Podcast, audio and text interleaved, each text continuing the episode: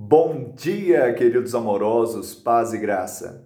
Mas Deus, sendo rico em misericórdia, por causa do grande amor com que nos amou, e estando nós mortos em nossos delitos e pecados, nos deu vida juntamente com Cristo. Pelas, pela graça sois salvos. Efésios 2, 4. Esta é a expressão da graça e do favor de Deus. Ele nos amou com grande amor. Por isso nós fomos transformados, porque tudo que o amor toca enriquece, o que ele produz permanece.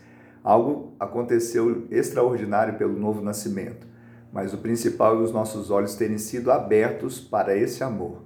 O que importa é o quanto somos amados, porque isso é que nos empodera a amarmos também.